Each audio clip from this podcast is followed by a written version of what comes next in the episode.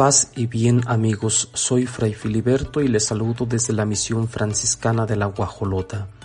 Deseo compartir con ustedes una reflexión que surge desde el Evangelio de San Lucas que se nos presenta el día de hoy. Lucas nos sitúa a Jesús a la orilla del lago de Genezaret o lago de Galilea como comúnmente le conocemos. Naturalmente lo que miraba eran pescadores y redes, y se nos dice que mucha gente se agolpaba junto a él para escucharlo.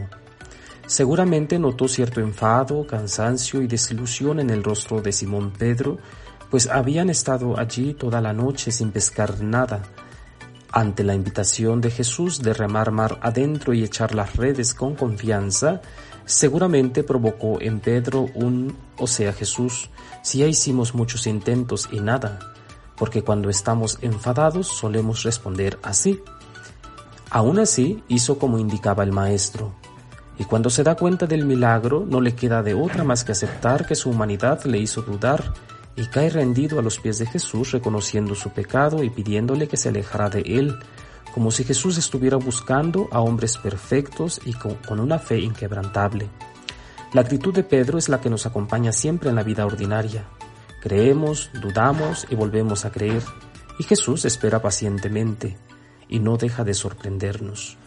Pedro y los demás quedan impactados por lo que estaba sucediendo y es entonces que Jesús los invita a algo más profundo, ser pescadores de hombres.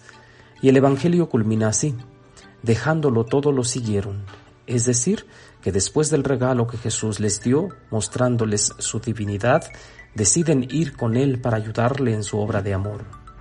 Ojalá que hoy todos los que escuchemos este Evangelio nos sintamos atraídos por ese Jesús que nos sorprende Déjense sorprender por Él.